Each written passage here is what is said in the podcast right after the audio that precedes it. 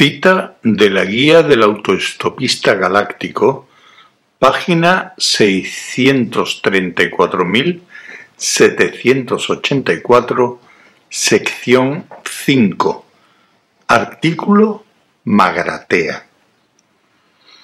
Hace mucho tiempo, entre la niebla de los tiempos pasados, durante los grandes y gloriosos días del antiguo imperio galáctico, la vida era turbulenta, rica y ampliamente libre de impuestos.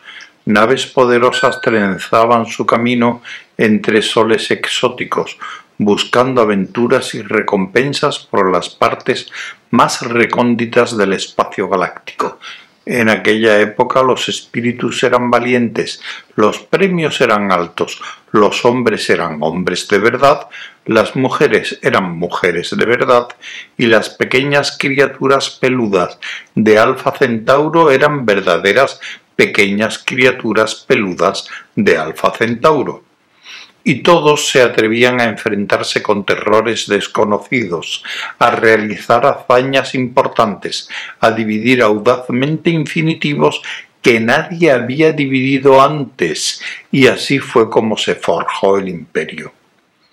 Desde luego, muchos hombres se hicieron sumamente ricos, pero eso era algo natural de lo que no había que avergonzarse, porque nadie era verdaderamente pobre, al menos nadie que valiera la pena mencionar. Y para todos los mercaderes más ricos y prósperos, la vida se hizo bastante aburrida y mezquina, y empezaron a imaginar que, en consecuencia, la culpa era de los mundos en que se habían establecido. Ninguno de ellos era plenamente satisfactorio, o el clima no era lo bastante adecuado en la última parte de la tarde, o el día duraba media hora de más, o el mar tenía precisamente el matiz rosa incorrecto. ¡Ordenador! gritó Zafot.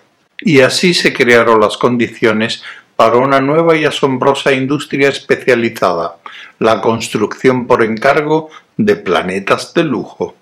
La sede de tal industria era el planeta Magratea, donde ingenieros hiperespaciales aspiraban materia por agujeros blancos del espacio para convertirla en planetas soñados, planetas de oro, planetas de platino, planetas de goma blanda con muchos terremotos, todos encantadoramente construidos para que cumplieran con las normas exactas que los hombres más ricos de la galaxia habían determinado.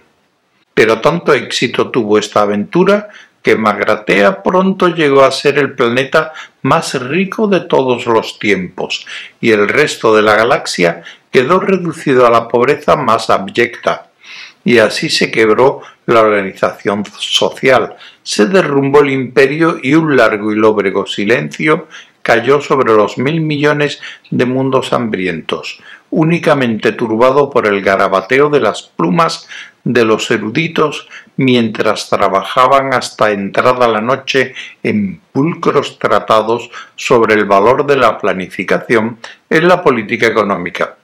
Magratea desapareció y su recuerdo pronto pasó a la oscuridad de la leyenda.